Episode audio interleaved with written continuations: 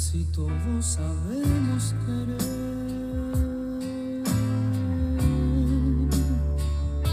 Pero poco sabemos amar. Es que amar y querer no es igual. Amar es sufrir, querer es gozar. Empezamos. Empezamos con el rayo de Zapopan en esta triste noche de lunes que, que lo único que me lo hace más llevadero es porque ahorita estoy abriendo una estrella Galicia bien fría porque porque si no no no no sé cómo cómo grabaría este capítulo del podcast. El Necaxa va eh, a Querétaro y hace un juego espantoso, horrible.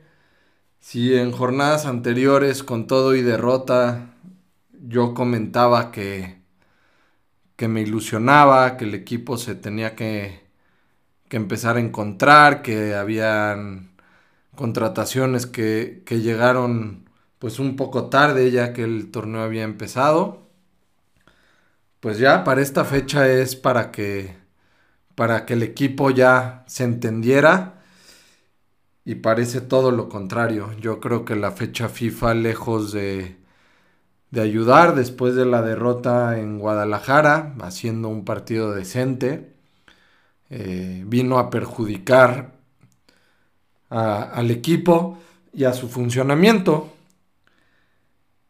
Eh, como interpreto la alineación, pues el dibujo inicial que, que, que nos presentan, un 4-4-2,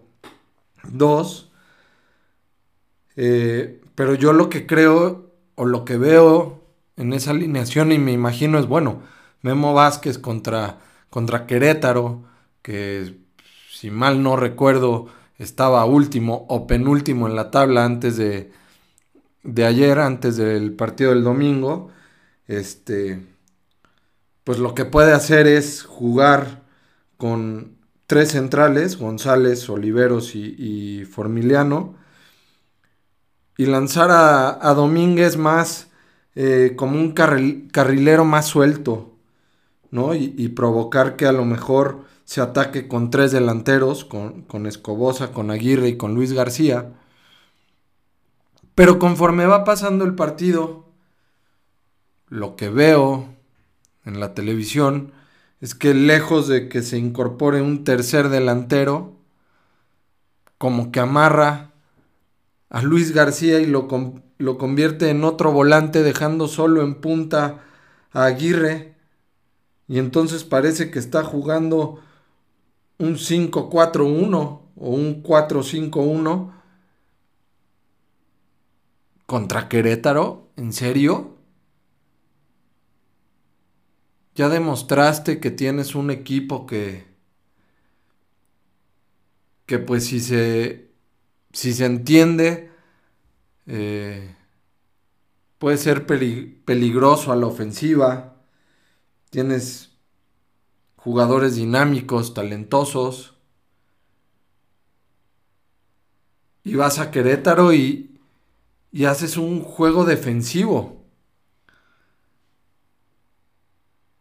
Entonces la verdad es que yo no entiendo, no entiendo en este caso a Memo Vázquez.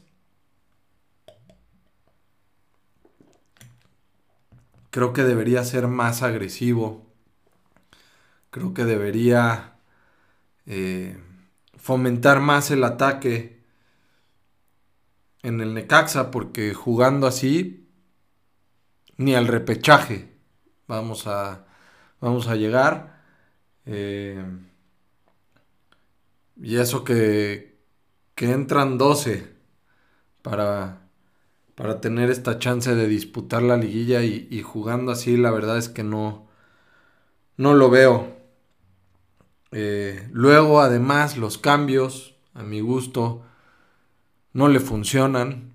Eh, para empezar, el, el segundo tiempo mete al comandante todo mundo sabe que la fortaleza eh, del comandante es en el área, llénalo de balones, llénalo de centros.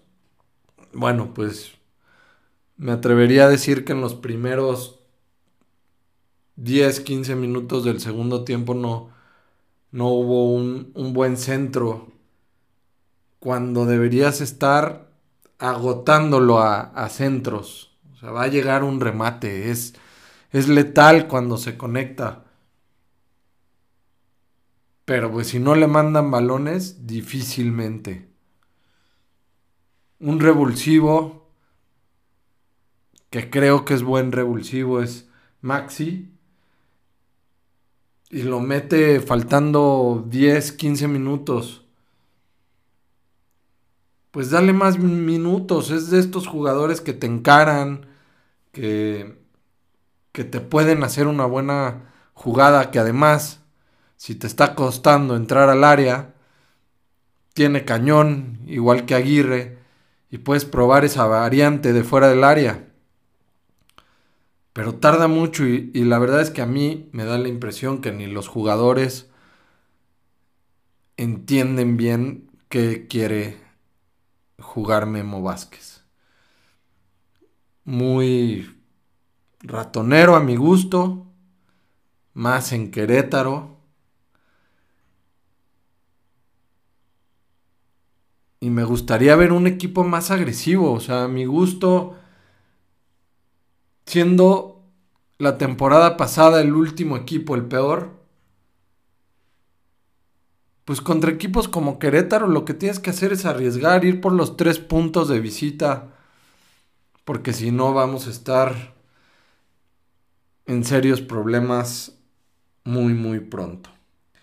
Y bueno, la cereza del pastel, el tercer gol, que te habla de la desesperación y te habla de, de cómo los jugadores eh, pues están viviendo estos momentos. Un autogol de González, que ahí pues no escucha eh, a Malagón o no sé qué pasa, o Malagón no le grita, pues, no lo sé.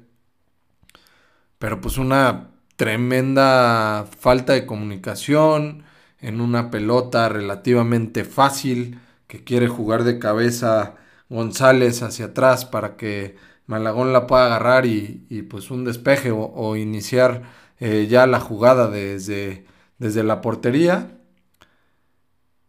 Y pues un gol que, como les digo, termina de, de poner la, la cereza en este horrible pastel para los rayos del Necaxa.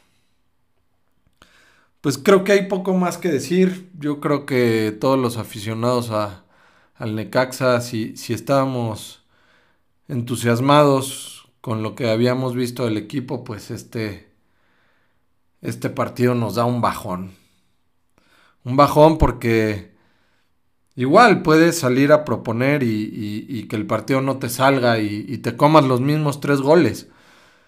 Pero a mi manera de, ver las cosas, pues hay maneras de perder y, a mí me gustaría ver un Necaxa que pierde en la raya, que, que juega todos los, los partidos con, con el cuchillo entre los dientes.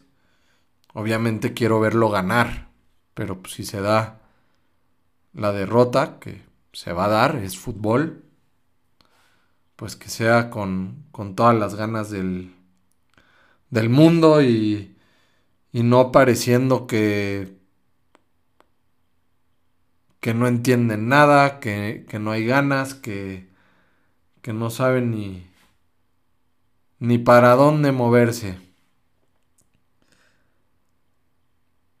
Pues muchas gracias por escuchar el Rayo de Zapopan. Eh, amigos necaxistas, comenten, ayúdenme a compartir, eh, platíquenme si, si, comparten las mismas ideas y si no las comparten, eh, me encantaría conocer su punto de vista a través de las diferentes redes sociales, en Facebook, el Choco Cheleando, en Instagram el Choco Cheleando o, directamente a, mi cuenta Choco-Rol encantado de, poder platicar con los hermanos rayos que, que escuchen este podcast y poder compartir ideas. Salud. Esta cervecita, esta estrella Galicia, es lo único que hoy me hace pasar esta noche de lunes más llevadera. Gracias por escucharnos, escuchamos en la próxima jornada. el